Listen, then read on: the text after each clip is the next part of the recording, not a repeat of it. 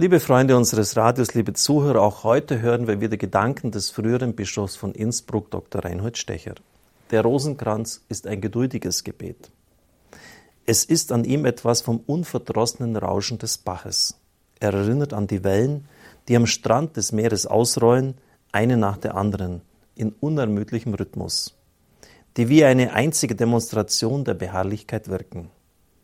Beim Rosenkranz ist das Gebet nicht ein jäher Aufschrei, ein vorübergehender Anfall, ein huschender Gedanke, ein schneller Telefonanruf beim lieben Gott. Im Rosenkranz steckt etwas vom ruhigen Schlag der alten Standuhr. Und er ist so eine Art Kontraprodukt gegenüber dem sprunghaft unruhigen, nervös unkonzentrierten Augenblickmenschen von heute, die wir ja alle sind. Der Rosenkranz verträgt übrigens das Abschweifen. Das ist inbegriffen und er holt sanft zurück. Er ist eben ein geduldiges Gebet. Er ist sozusagen eine Art Fahrrad der Frömmigkeit. Er verlangt ein geduldiges, rhythmisches Treten, nicht ganz mühelos, aber er bringt nach oben. Der Rosenkranz ist ein bergendes Gebet. Auch wenn man ihn in der Einsamkeit betet, ist man nicht allein.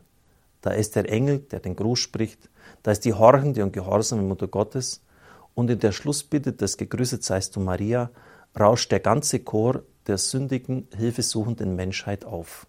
Vor allem aber, dieses Gebet hat eine Mitte, in der alles gipfelt und ruht. Gebenedeit ist die Frucht deines Leibes, Jesus. Mit diesem Wort erhält jede Woge des Gebetes immer wieder ihre blitzende Schaumkrone. Dieses Verweilen dürfen beim Herrn der Welt, das ist etwas Wunderbares. Der Rosenkranz ist wirklich ein bergendes Gebet. Mit seinen 59 Holzperlen ist er wie ein Kugellager, auf dem das unruhige Herz sanft dem ewigen Erbarmen zurollt. Der Rosenkranz ist keineswegs ein altertümlicher barocker Brauchtumsschnörkel der Volksfrömmigkeit.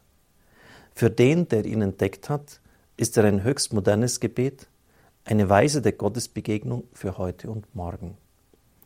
Und diese Begegnung mit dem Herrn, mit seiner Liebe im Rosenkranz, wünsche ich Ihnen von Herzen.